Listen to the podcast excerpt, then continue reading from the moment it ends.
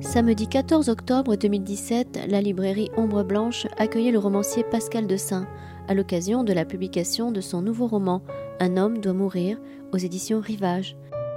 Bonne écoute.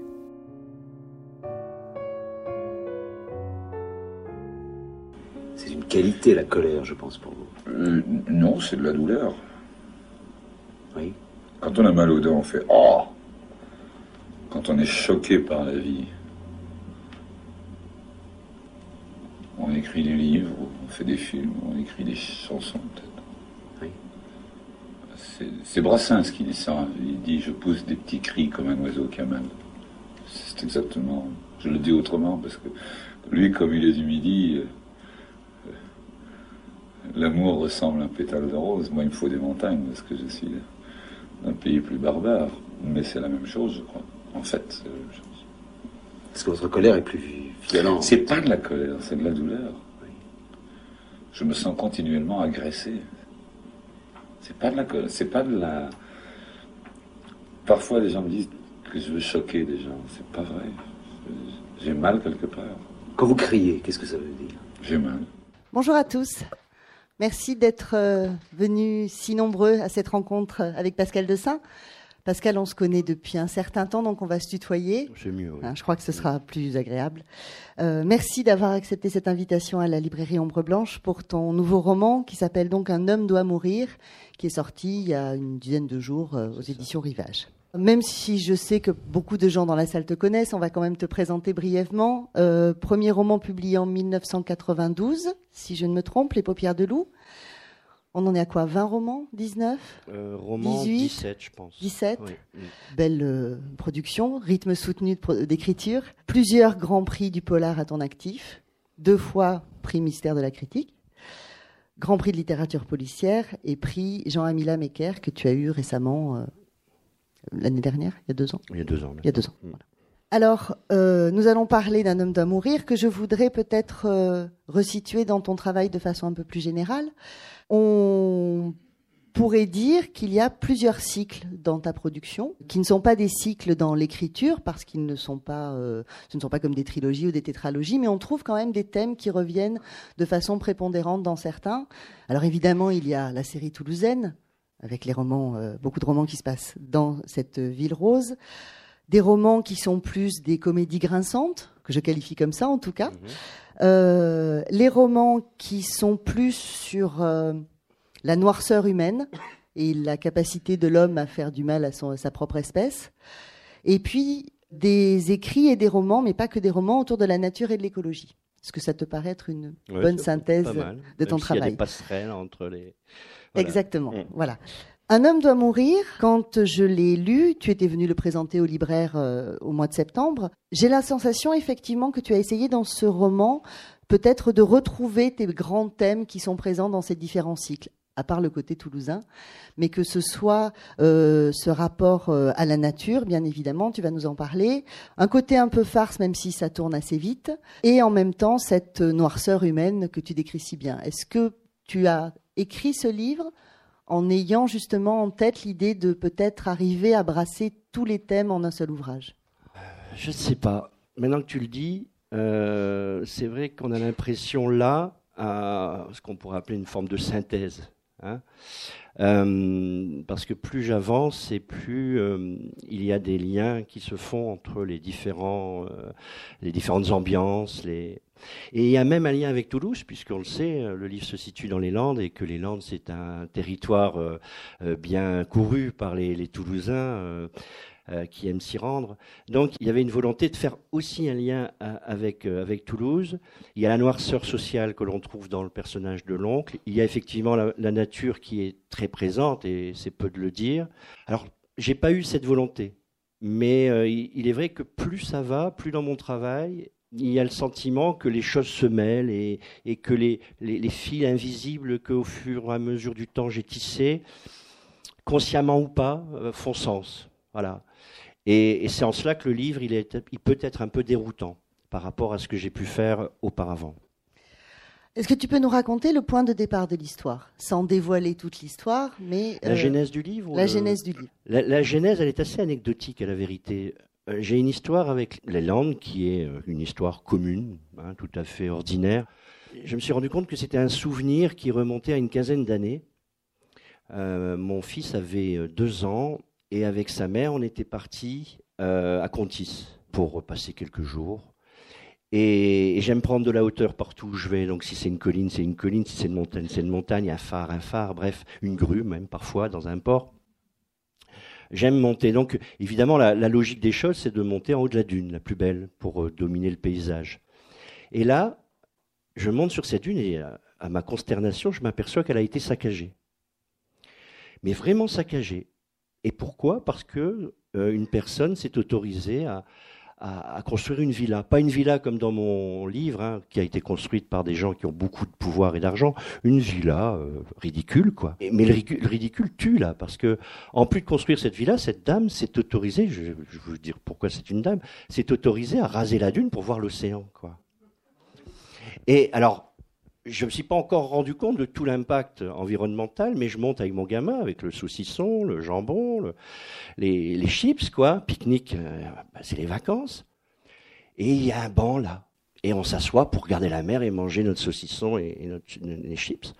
Et là, j'entends une voix derrière moi, il y a une femme qui surgit et qui me dit qu'on n'a pas le droit d'être là. Parce que c'est sa dune. Alors, on ne sait pas toujours comment réagir à l'instant présent. Euh, si j'avais réagi comme parfois je réagis, d'une manière sanguine, ça aurait dégénéré très vite. Donc, euh, dans le doute, parce que bon, je sais que normalement euh, la côte est à tout le monde, hein, l'espace côtier, on n'a pas le droit d'entamer cette ligne-là. Bon, elle a peut-être une dérogation. Et c'est un souvenir que j'ai complètement enfoui en moi pendant une, 13 ans. Et donc, il y a, il y a cinq ans, euh, est né le projet avec les bibliothécaires des Landes et le département de, des Landes, alors risque et péril, hein, euh, de me faire venir sur zone bah, pour raconter un petit peu euh, ce pays. Il n'y avait pas réellement d'arrière-pensée littéraire, enfin, il y avait au départ du lien avec le territoire, rencontre avec les bibliothécaires, avec les publics dans différents lieux.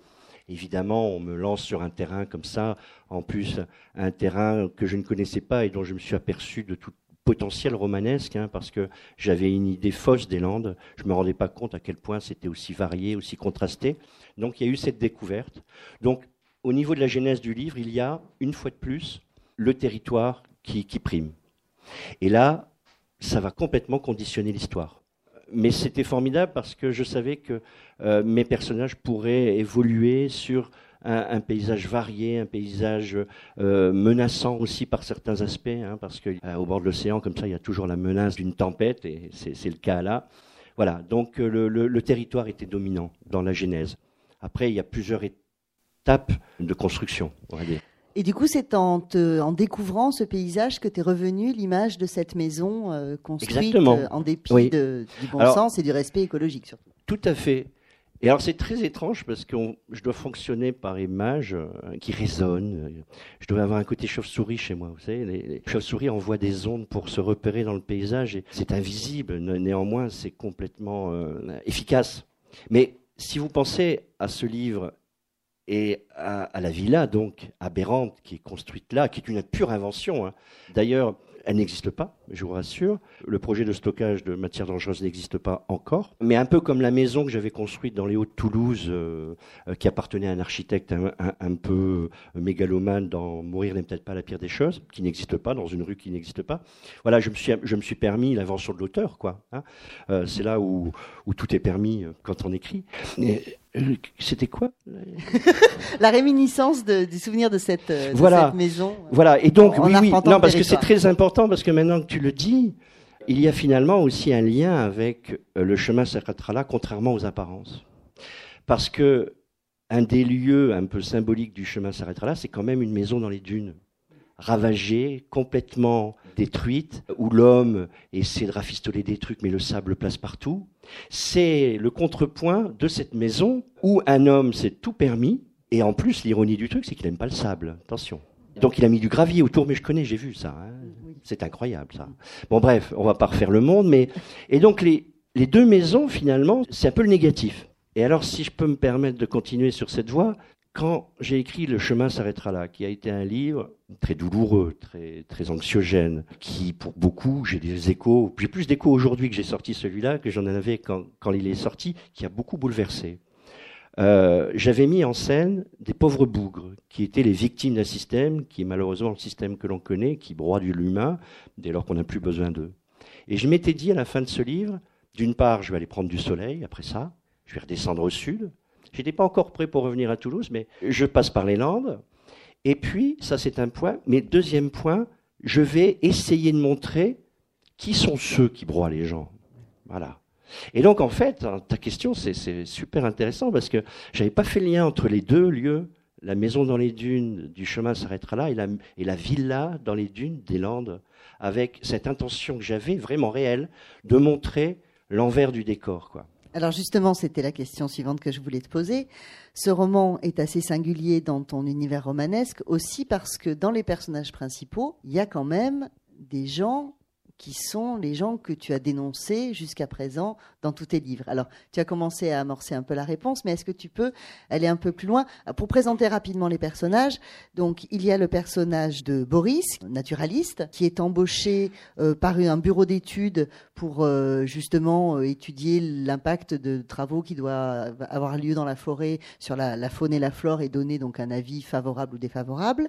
On a le personnage de Raphaël qui ne parle pas. On entend les deux voix, deux voix principales dans le livre. Raphaël, qui est donc l'homme qui a construit la maison, qui est un homme richissime, et Alexis, qui lui parle, qui est un homme qui a une entreprise de coupe de bois, qui est donc ami de Raphaël, qui va le rejoindre dans sa villa parce que son ami l'appelle euh, au secours, vraisemblablement. En tout cas, le, convoque. Euh, et Alexis, qui est quand même un féfier salaud. Oui, euh, c'est pas le pire, c'est Raph. Oui, oui, oui, si, si, c'est le pire en fait. Oui, oui, oui. oui mais c'est peut-être pas le pire, mais quand même. mais je pouvais pas écrire de son point de vue, parce que moi, il faut que les personnages aient, aient un potentiel de beauté et, et de, de, gentillesse quand même pour les écrire à la première personne. Et chez Alexis, tu trouves qu'il y a un potentiel de... Un peu. D'autant plus, d'autant plus qu'aussitôt, sans, sans, dévoiler l'action, je le mets en, en situation de vulnérabilité extrême quand il se retrouve sur la plage et qu'il prend le soleil, on va dire. Je vais m'arrêter là. Et, et, donc, à partir du moment où je le mets dans cet état de fragilité, tout peut arriver et surtout son, son mental va changer. D'ailleurs, il va le prouver. Hein. Mm. Donc, il est, il est, le personnage qui va le plus évoluer dans, dans l'action, alors que Raphaël n'est pas sauvable. C'est quelqu'un qui a une idée du monde. Enfin, d'abord, c'est la valeur roi, c'est l'argent, évidemment. C'est un homme qui a le plus grand mépris du monde et des humains. D'ailleurs, à un moment donné, son ami a le doute euh, de la viabilité de la villa. Il dit T'inquiète pas, elle est sur pilotis. S'il y a une tempête, elle va retomber sur le sable et, ça sera mieux d'ailleurs, parce qu'une fois que la mer sera autour, je pourrai y amener mon yacht. Dans son esprit, rien ne peut s'opposer à son pouvoir et, à sa capacité de nuisance. Il se pose même pas la question. Je n'aurais pas pu l'écrire à la première personne. L'autre, au moins, est drôle et va changer et va s'améliorer, même si, bon, le final est, un peu, voilà. Mmh, oui, on, va, on va, on va pas en parler en public pour pas dévoiler. Voilà. Alors j'avais déjà. Euh, moi, je t'en parlerai en privé parce que quand même. Euh, quand même. et, et j'avais déjà un peu éprouvé ce type de personnage dans Maintenant le mal est fait, mmh. avec le, personnage de l'entrepreneur. Euh, que je mettais aussi dans une situation déplaisante, histoire de montrer que bon, le pouvoir ne fait pas tout et qu'à un moment donné, il y a la fragilité des êtres et que face à certaines conditions euh, de température et de pression, on n'est on est plus que des hommes et, et, même plus que des mammifères. Quoi. Mais dans mon souvenir, le personnage de l'entrepreneur était soumis à une pression de survie de son entreprise qui le rendait beaucoup plus humain. Alors que là, Alexis, au début du roman en tout cas. Alors certes, il est attachant parce qu'on le sent absolument soumis à Raphaël, cet homme qui est d'une froideur euh, absolue. On sent qu'il lui est redevable, mais en même temps, quand il parle justement de, la façon dont il considère la forêt, comment il l'utilise, comment il l'exploite, le, rapport à la mondialisation, euh, c'est quelqu'un qui ne pense qu'au profit quand même. Alors Qu'est-ce qui t'intéressait dans ce personnage-là? Est-ce que c'était une volonté de lui donner quand même une chance d'avoir une part d'humanité et peut-être une possibilité de rédemption? Ou aller creuser la noirceur de façon un peu différente? Oui, c'est la deuxième. Oui, oui, la deuxième euh, possibilité. Après, l'écriture, revenons-y toujours. C'est le plaisir d'écrire et le jeu que l'on y prend. Euh, je trouve intéressant, euh, je sais qu'il y a des comédiens, des acteurs dans la salle, euh, chacun à un moment donné aime à se travestir, à devenir ce que l'on n'est pas et ce que l'on ne pourrait pas être, et heureusement d'ailleurs. Et, et, au départ, je ne l'avais jamais fait sur cette distance-là, C'est peut-être pour ça que parfois le livre déroute, ce point de vue au jeu euh, de ma part vis-à-vis de ce personnage. Mais je réfléchis en même temps que je réponds à, tes mmh. questions, hein. euh, parce qu'il y a plein de choses qui me viennent et euh, auxquelles j'avais pas pensé. oui, oui, j'ai voulu sentir ce que c'était d'être riche. J'ai jamais été riche. J'ai voulu sentir ce que ça fait. Moi, j'ai, moi, moi, dans, de, de procuration dans un roman. Mais oui, moi, moi, dans ma vie, j'ai planté beaucoup d'arbres. Toute mon enfance à Dunkerque, en milieu euh, industriel extrême, j'appartenais à un club de la nature. Tous les samedis, euh, au milieu des usines, on plantait des arbres. J'ai planté des centaines d'arbres. Et là, tout d'un coup, je me suis dit, mais ça serait chouette de te mettre dans la peau d'un gars qui va couper les arbres que tu as plantés il y a 40 ans. Ce serait chouette. Et ouais. Ah ouais, d'accord. Et, quel effet, que ça fait? Parce qu'en fait, en plus, euh, il le dit très bien, il le fait en toute bonne conscience. Parce qu'il a, a la loi pour lui. C'est dit, euh, il est trafiquant d'arbres en toute légalité. Il a le cadre juridique et puis sa bonne conscience est sauf, puisque, contrairement à des tas de choses qui sont gâchées d'une manière irrémédiable, en théorie, à moins de mettre du béton partout, un arbre repousse. Donc, lui, c'est son idée. Les arbres, de toute façon, vont repousser. Donc, c'est un grand couillon quand même, surtout. Et on le sent dans sa relation avec les femmes, qui est aussi d'un cynisme achevé. Euh, lui aussi, il a un rapport à, l'argent qui est épouvantable. Et donc moi, je peux pas être comme ça, moi. Moi, je je je, je, sais pas faire. Donc euh, me mettre dans la peau d'un personnage qui sait faire, assez, là aussi, mais là, je peux pas aller jusqu'au bout de la, du, du processus mental parce que je le connais pas. Et ensuite, j'ai envie de me venger quand même. Quand même, parce que c'est vrai que pour tes lecteurs, on peut comprendre que ce personnage soit assez déroutant, parce que euh, on peut se demander, oui, quelle est la part de fascination. Malgré tout, il y a euh, chez l'auteur à, déplaire ce personnage-là avec tout ce cynisme, son rapport au temps. Euh, et justement, alors, de fait à l'écologie, mais de ne penser qu'au court terme, est extrêmement troublant, alors que toi, dans tes livres, justement, il y a toujours un rapport au long terme et, à la durée. La création est sur le long terme. Euh, la, genèse d'un livre est longue, euh, le temps de, documentation est long. Moi, je suis en train de travailler sur un bouquin que j'ai commencé à, préparer il y a cinq ans dans mon programme d'écriture et il était il y a cinq ans dans une rencontre avec un paysage d'ailleurs et il a fallu quatre ans de maturation pour que je m'y mette donc euh, c'est toujours euh, le temps long et, c'est vrai que c'est très différent de ce que je révèle là dans, une action qui est à court terme, avec en plus la menace d'une tempête qui, elle, va pas faire de sentiments et, va régler les choses, régler les choses en, assez peu de temps finalement. Maintenant, ça pose la question du renouvellement. Dans ta présentation, tu disais que j'avais écrit 17 romans publiés. J'ai facilement aussi publié 60 nouvelles. À un moment donné, il faut se poser la question de sa création de comment on va, qu'est-ce qu'on a fait, qu'est-ce qu'on n'a pas fait. Il est clair que, pour revenir sur la question de Toulouse, il y en a beaucoup pour déplorer que je ne suis pas revenu avec une, action toulousaine, mais euh, j'avais, peur de tourner en rond à un moment donné, parce que j'avais surtout peur de remettre en scène toujours des personnages, les mêmes personnages ou des personnages un peu analogues. Donc il a fallu, bon, pour d'autres raisons aussi, crever euh, voilà, le cadre et aller ailleurs. Donc je ne sais pas où l'écriture va, me mener aujourd'hui, mais certainement que je risque d'être de plus en plus déroutant parce que je vais aller vers des personnages euh, qui me ressemblent de moins en moins, parce que ça serait tout de même un peu triste que je continue à faire ce que j'ai déjà fait. Je sais qu'il y en a qui ont l'art de la duplication, moi je n'en ai pas le goût. Donc je vais forcément, à un moment donné, dérouté par, des personnages, mais je pense que c'est là où ça peut être rigolo. J'espère que les lecteurs vont adhérer.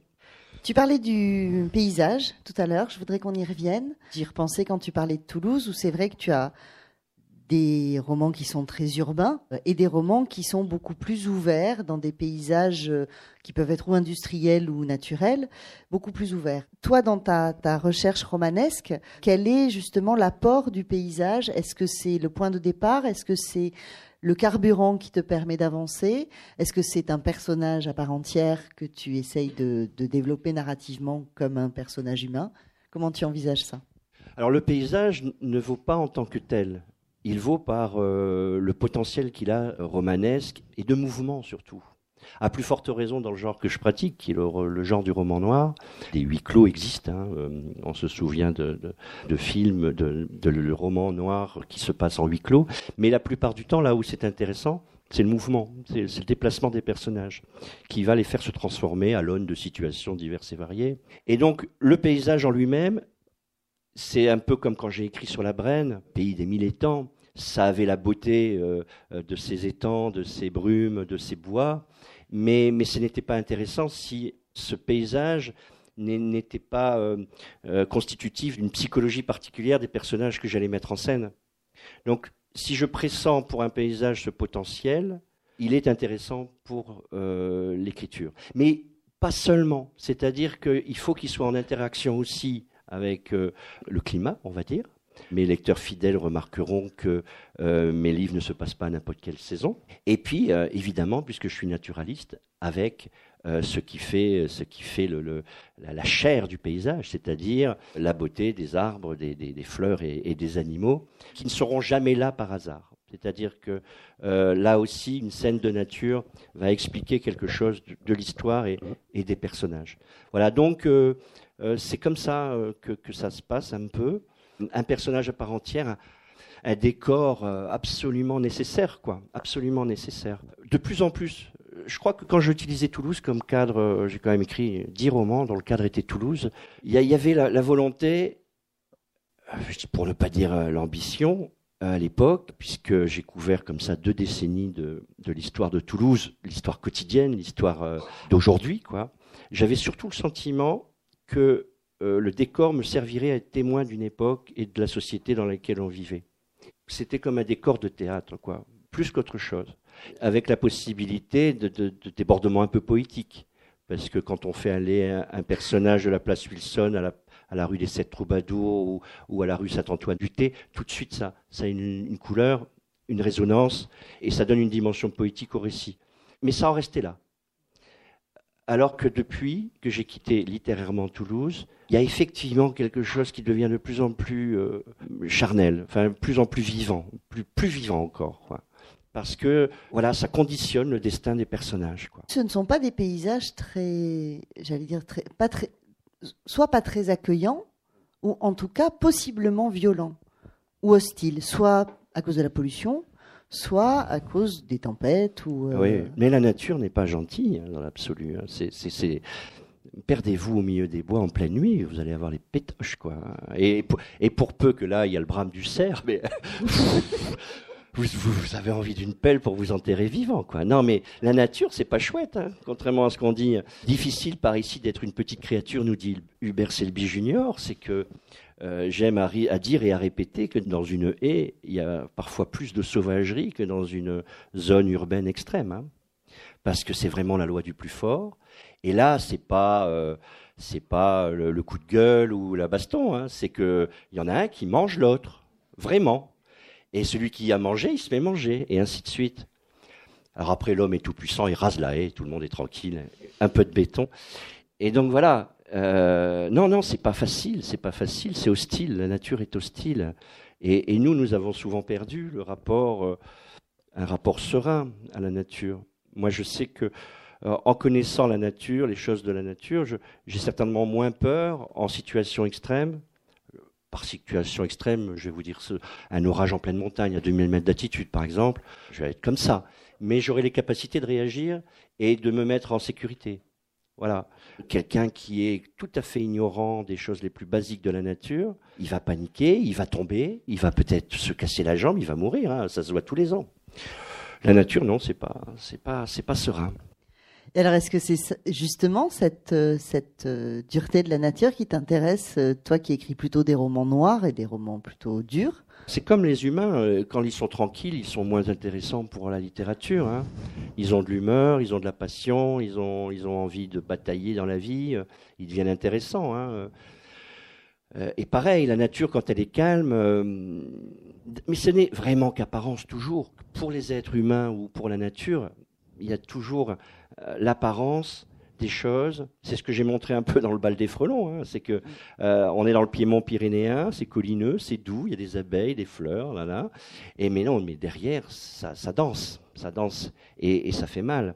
Donc euh, c'est là où c'est intéressant. Pourquoi je pratique ce genre que je n'ai pas choisi hein, C'est un peu mon tempérament qui m'a qui m'a fait appartenir à ce genre littéraire-là, hein, un peu musclé. Pourquoi? Mais parce que j'aime les contrastes, j'aime les, dérapages. Euh, le roman noir est le roman du dérapage. C'est-à-dire qu'à un moment donné, tout va bien, euh, mais malgré tout, bon, il y a un peu de, de, grains de sable dans les rouages, et les conditions vont se créer qui feront que les destins vont basculer, que les êtres vont se remettre en question, vont voilà. Et c'est là que ça m'intéresse. Et donc dans la nature, une tempête m'intéresse. La marée, la marée m'intéresse parce qu'elle dit et ce qu'elle va induire sur les humains. La marée est fondamentale dans, dans le chemin s'arrêtera là, par rapport à un des personnages au moins. Voilà, la nature est intéressante si elle crée du sens dans le récit et permet de faire évoluer les personnages.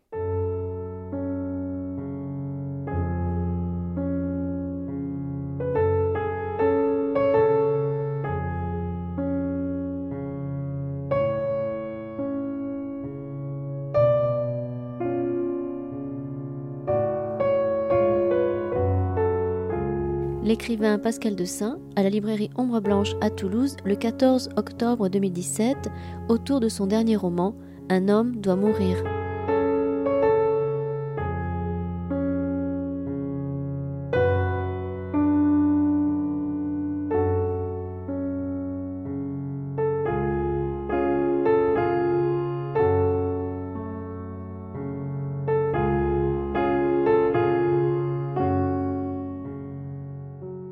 L'impression que plus tu avances dans l'écriture et plus tu ancres tes romans dans l'actualité euh, quotidienne. Alors tu me corrigeras euh, euh, si je me trompe, bien sûr, mais je trouve que des problématiques dont on a pu entendre parler dans la presse, que ce soit des fermetures d'usines, des délocalisations, les ZAD, les migrants. Alors, est-ce que c'est un souci d'être connecté au monde dans sa violence actuelle ou est-ce que c'est euh, juste pour toi euh, normal parce que tu es un, écrivain de ton temps d'une certaine manière? Bah, Là, là, je n'ai pas de choix, quoi. Et mon fils me fait au revoir là-bas. Il était censé venir m'écouter. Le grand-fils, vous savez, avec le, le jambon et le saucisson en haut de la, dune des Landes. Il a bien grandi. Voilà, il a bien grandi. Au revoir, fils. Ça grandit. Je me souviens la première fois que je suis venu à Ombre Blanche, que j'ai présenté un livre, il marchait à peine. Là, je vois des visages qui étaient déjà là et qui s'en souviennent donc il y a 14 ans d'ici, et puis tout d'un coup, à la fin de la rencontre, il a déboulé. Et il venait de dire à sa mère, parce que tout le monde avait applaudi, ce que vous ferez tout à l'heure, j'espère. Et euh, il, a, il a couru et il avait dit à sa mère Papa, il a gagné. voilà. Alors, la question, c'était l'actualité. Vous savez, alors bon, euh, je pense que là aussi, certains d'entre vous vont penser que je radote à force, puisque je le répète à chaque fois. Mais pour moi, un des grands auteurs du roman noir du 19e, c'est Victor Hugo. Les Misérables, c'est un polar. Euh, ses contemporains s'étonnaient d'une telle noirceur chez Victor Hugo. les naïfs, parce que ceux qui étaient dans leur époque, ils s'en étonnaient pas, certainement pas. Et il leur répondait qu'ils n'avaient pas d'autre choix que le choix du noir. Pas d'autre choix. Parce qu'il était justement en connexion avec son époque et il regardait son époque, il s'indignait des choses, des injustices. Et donc, euh, moi, je suis, en tant qu'auteur de romans noirs, attention, je précise bien, hein, parce que sur la planète polaire, il y a, des gens qui n'ont pas cette conscience-là, je dirais quasi politique, hein. ils n'ont pas cette conscience, et donc, euh, ils sont déconnectés avec la réalité, même s'ils écrivent les pires noirceurs qui soient. Hein. Mais bon, Qu'est-ce qu'on raconte du monde quand on raconte la vie d'un tueur en série euh, qui découpe des femmes en morceaux parce que ça lui fait plaisir Bon, je sais que c'est une réalité, ça existe parfois, mais ça arrive moins souvent qu'une fermeture d'usine et des milliers de gens sur le carreau qui en chient, quoi. Donc euh, oui, connecté à la réalité parce que j'ai mal aux autres, comme disait Brel aussi, et, je ne peux pas. Euh, moi, tous les matins, j'ai peur et tous les matins, j'ai envie de, crier, quoi. Tellement ça me m'effraie le traitement qu'on inflige à mes contemporains et parfois même à moi-même, puisque c'est indirectement c'est la même chose, à l'espèce humaine en général, par la bêtise de quelques-uns. En plus, je suis de Dunkerque et, j'y retourne assez souvent, donc euh, euh, il m'arrive d'être confronté à la question des migrants, euh, plus ou moins directement, par des amis qui, qui sont auprès d'eux. Voilà, bon, je ne vais pas vous raconter ma vie, mais tous les jours, ça me perturbe. Donc un jour, je me dis, tiens, qu'est-ce qu'un salopard dans pleine forêt ferait si, tout d'un coup, il en écrase un? C'est con. Le, lien à l'actualité se fera comme ça, d'une manière tout à fait saugrenue peut-être, mais pour moi c'est un lien réel à l'actualité. Alors les fermetures d'usines, n'en parlons pas. C'est tout le thème en fait du chemin s'arrêtera là, et évidemment c'est au cœur de- des derniers jours d'un homme. Donc euh, je, oui, je ne peux pas faire autrement, et c'est pour ça d'ailleurs que dans ce dernier livre, le deuxième temps de Genèse, après le paysage, c'est le phénomène des ZAD. Alors justement, parce que il y en avait pas dans les Landes, il y en a pas encore a Pas priori. encore. Mais il y a d'autres choses. Ce que je dis des déchets radioactifs dans les Landes, c'est vrai, par contre. Alors euh, raconte un peu pour euh, les gens qui n'ont pas lu le livre. Ben là aussi, c'est la, ce que tu mal- imagines dans ton roman. Ouais, c'est malheureusement la chance d'être en interaction avec le territoire pendant un certain temps. J'étais un soir à me promener, euh, à prendre l'air, à voir les paysages, à me demander comment j'allais raconter le ciel des Landes, etc. Puis je regardais les surfeurs qui étaient là à Cap-Breton, là juste à, à l'endroit de la faille. Il y a un endroit très étrange à la sortie de Cap-Breton, il y a une des failles les plus profondes du monde. Je crois que c'est 4000 mètres de profondeur. D'ailleurs, en temps de tempête, les bateaux qui rentrent à l'intérieur sont presque à l'abri parce que cette faille crée un, un- un espace de calme.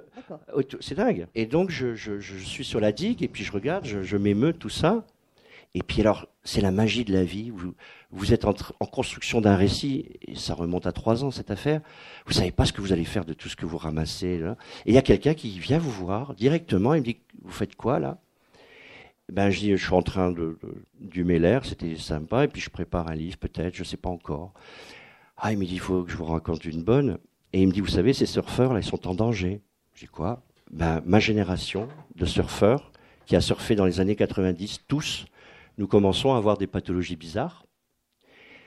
Euh, nos femmes n'ont pas d'enfants ou ont eu des enfants euh, déformés ou n'ont jamais pu aboutir dans leur grossesse, etc. Quoi langue, c'est quoi cette histoire? Même dit oui. Dans les années 70, des milliers de flux radioactifs, militaires, civils, français et anglais, étaient basculés dans cette faille de Cap-Breton. Et après, ça me revient Cousteau. Cousteau, à l'époque, il avait fait un sujet là-dessus où il traquait avec euh, la Calypso euh, des barges qui venaient. euh, voilà. Sauf que c'était dans les années 70, ça a duré 20 ans, je crois. Entre la fin des années, le milieu des années 50 et, le milieu des années 78, je crois. Après l'Europe, grâce à l'Europe, on a dit eh, c'est plus possible. Il y a la Hague, vous mettez vos saloperies là-bas. Enfin bon, je vous passe, on va refaire le monde non plus. Mais je suis effrayé, d'autant plus que Cap-Breton, c'est devenu un des, spots de surf les plus prisés de la côte atlantique. Et là, l'auteur que je suis, vous imaginez bien qu'il n'a pas d'autre choix non plus là. Là, euh, et je venais de penser à mon scénario un peu. Je partais dans l'idée que j'allais emmerder les Landais, de leur mettre une ZAD là, euh, un projet d'enfouissement. Mais je croyais pas si bien dire. Sauf que pour moi, alors c'est terrible parce que j'irai pas me baigner à Cap-Breton, ça c'est déjà une chose. Parce que ça commence à remonter. Du coup, j'ai trouvé des images. Et les fûts commencent à se pointer vraiment au fond là-bas. Mais on peut plus aller chercher de toute façon. Donc, quand vous savez que dans le même temps, on est encore victime des essais nucléaires russes tout là-haut sur nos côtes françaises, et qu'à Fukushima, on vient de décider le rejet de dizaines de milliers de tonnes de- de- d'eau radioactive de Fukushima dans l'océan, dans quel bouillon allons nous baigner bientôt? Donc voilà, ça c'est l'interaction aussi avec l'actualité. Alors je ne sais pas comment ça va être perçu parce que qu'est-ce qui s'est passé quand même au fond? C'est qu'à un moment donné, le temps a fait son œuvre. Ça n'a pas pu être fait sans la complicité des élus, qui avaient forcément des contreparties hein, financières, mais les élus passent. On oublie qu'on a rejeté des trucs, la mémoire s'envole. Bon, après Mitterrand s'est installé dans le coin, euh, etc. C'est devenu la Côte d'Azur des Toulousains, les immenses villas de Juppé, etc., qui est toujours là-bas. Et bizarrement, il y a là ce, point néfaste là qui existe et dont on ignore tout. euh, enfin, c'est l'omerta, quoi. Et ça, ça vient enrichir euh, l'histoire d'une manière. euh, alors après, je bascule en littérature d'une manière intéressante pour moi, parce que quand la ZAD se construit, on est aux prémices d'une ZAD dans mon livre. Hein, c'est pas une ZAD, puisqu'elle n'existe pas. C'est encore une fois l'idée qui m'intéressait et comment, à un moment donné, les gens peuvent avoir la nécessité de se lever et, et de dire non. Et il y a un personnage que j'aime bien dans mon bouquin qui s'appelle Florent. Pourquoi à un moment donné il, va, il décide de monter dans un arbre pour éviter qu'on le coupe C'est parce que c'est un ancien surfeur. Et que peut-être il ne bougerait pas s'il n'avait pas déjà souffert d'une situation dont il sent que ça va, ça va la détruire. Quoi. Et, et c'est là, pour la littérature, c'est intéressant. C'est-à-dire ce petit, ce petit fait, c'est c'est grave. vient construire un personnage. Voilà. Et là, tac. Est-ce qu'il y a des questions dans la salle? Là, j'ai plombé l'ambiance. À ce stade de l'échange Ouais, un peu. bon, après, tu écris du roman noir. Oui, c'est vrai. Pas de questions pour le moment? Je reviens sur l'idée du roman noir, justement, parce qu'il y a toujours des grands débats en littérature. Euh, le roman noir est-il de la littérature? Est-ce qu'on peut publier des romans sombres et sociaux dans des collections qui ne sont pas des collections de polar Tu disais que tu t'étais retrouvé dans le noir euh, un peu malgré toi, d'une certaine manière. Est-ce que tu tu fais partie de ces auteurs qui regrettent, comme je peux le regretter, que justement la littérature dite blanche n'accorde pas suffisamment de place à ces problématiques euh, sociales et sociétales. Oui, même s'il y a des auteurs qui s'emploient à le faire, hein, je pense. Moi, moi, je n'aime pas trop les catégories. Euh, je pense que c'est beaucoup plus poreux. Et d'abord, aujourd'hui, je pense que le lecteur n'est pas dupe. On, essaie de mettre les auteurs dans des cases, mais le lecteur aime surtout lire de bons livres. Alors après, pour, euh, pour être tout à fait honnête, je lis plus de littérature étrangère que française. Je lis beaucoup plus de romans noirs français que de romans blancs, même si j'en lis beaucoup. Euh, je, me, retrouve euh, dans, le travail de beaucoup d'auteurs quel est le rôle de la littérature? Les auteurs, ils ont, ils ont un rôle, c'est, mon avis, de, de rendre compte de l'esprit d'une époque. Alors on peut aussi rendre l'esprit d'une époque sans parler de toutes ces choses. Hein. c'est vraiment un choix personnel et, un, choix, euh, un choix de parcours aussi. Moi, pourquoi j'en parle? Parce que je viens du monde ouvrier, j'ai vécu 20 ans dans un, milieu industriel malmené, euh, soumis au, cynisme des, plus puissants. Euh, c'est pour ça, on ne va pas demander à, un auteur qui néanmoins a beaux verbes et, belles phrases de parler de ça s'il n'est pas concerné. Euh, et ça n'en fait pas moins un, bon écrivain. Il y en a plein comme ça. moi, je pense à Jean-Luc Benouziglio, par exemple, qui pour moi est un auteur majeur qu'on a oublié, dont on n'a jamais assez parlé. quand il raconte dans Cabinet Portrait comment il déménage, moi je trouve qu'il raconte quelque chose aussi de l'époque. C'est sensible et ça, ça, ça a de la force. On n'est pas obligé d'être tous sur les mêmes territoires, quoi. Après, ces affaires de catégorie, moi je sais que j'ai été, euh, été, souvent démarché par des éditeurs de blanche, pas mal d'éditeurs. Il y en a encore qui, de temps en temps, me demandent Mais Pascal, euh, viens. Et à chaque fois, je leur fais la même réponse. Pourquoi faire? La même chose, bouge pas. C'est tout. Ça veut dire aussi que c'est une question économique, une question de label. Euh, René Belletto, chez POL, euh, a toujours écrit du polar, pas que. c'est un écrivain vagabond dans sa pensée, dans son écriture. Mais au départ, c'est un auteur de polar. Et il a eu le féminin en écrivant un polar. Et mon ami Marcus Malte, qui a eu le féminin cette année, alors il a eu le féminin parce qu'il est sorti d'une collection polar. Bon. Et on a tous les exemples. Jean-Claude Iso, Pascal Garnier, regretté Pascal Garnier, euh, Didier Daninx, n'en parlons pas. C'est souvent une question aussi de médias, quoi, qui, aiment bien nous mettre dans des cases et qui qui veulent pas nous en voir sortir, quoi. C'est même compliqué quand les auteurs ont une vocation un petit peu de, de, de militants. Et c'est des choses qu'ils ne comprennent pas. Il faut aussi rester dans la case, là. Voilà. Faut pas trop parler des problèmes du monde. C'est pas toujours très bien compris. Voilà. Donc je ne sais pas si je réponds à ta question, mais oui un euh, peu, mais c'est une réflexion que je me suis faite parce que tu dis que tu es plutôt un lecteur de littérature étrangère. Et ah, je, lis beaucoup de français aussi. Hein, oui oui non mais c'est pas pas un jugement. Ah non non non non non non, mais, c'est surtout la littérature américaine me, me fait palpiter parce que elle ne se euh, pose pas ces questions-là, justement. Non, non, non. Enfin, elle ne met pas les gens dans des cases. C'est pour ça que je trouve ta réponse intéressante. voilà, mais vous, on le, je, je, vais vous dire des choses que vous savez, mais James Ellroy, aux États-Unis, n'est pas en polar. Euh, voilà, euh, il y en a plein comme ça. Ils s'en moquent éperdument. James Crumley n'était pas dans une collection polar. Mais moi, j'aime bien aussi ça, en plus. Il y a le côté un peu rock'n'roll de la littérature, là. Moi, j'aime bien m'encanailler euh, dans les salons du livre, polar et tout. J'ai l'impression d'être un rocker, quoi.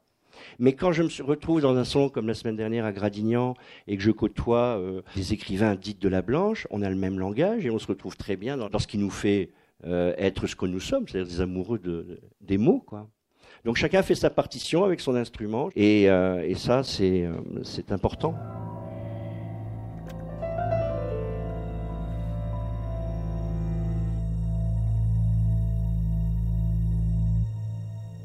Le dimanche à Tchernobyl, j'empile torchon, vinyle, évangile. Vous venez d'écouter une rencontre enregistrée le 14 octobre dernier à la librairie Ombre Blanche à Toulouse avec Pascal Dessin pour son livre Un homme doit mourir, paru chez Rivage. C'est pas le chlore, c'est pas la chlorophylle. Pascal Dessin est l'auteur de nombreux romans, parmi lesquels Mourir n'est peut-être pas la pire des choses, Cruelle nature, Les derniers jours d'un homme et Le chemin s'arrêtera là, tous publiés aux éditions Rivage et dans lesquels l'écrivain, en tant que naturaliste et ornithologue, s'empare des questions environnementales.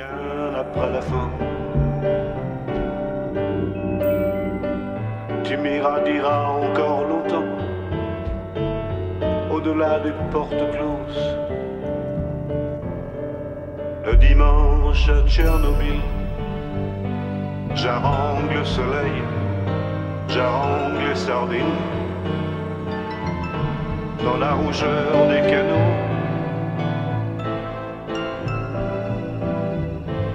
À la centrale, il y a carnaval, Java, Javel, cerveau, vaisselle. Chaque jour se rit de moi, un de l'or. Tu m'irradieras encore longtemps, bien après la fin tu m'irradieras encore longtemps.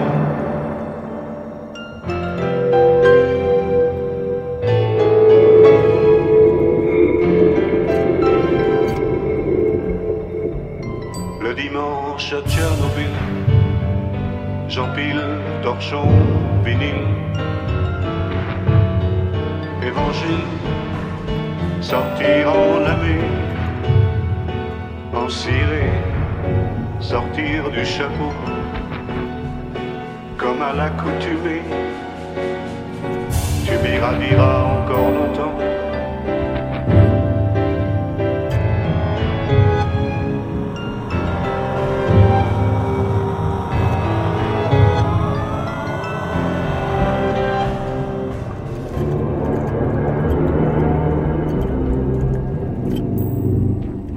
Tu m'irradieras encore longtemps.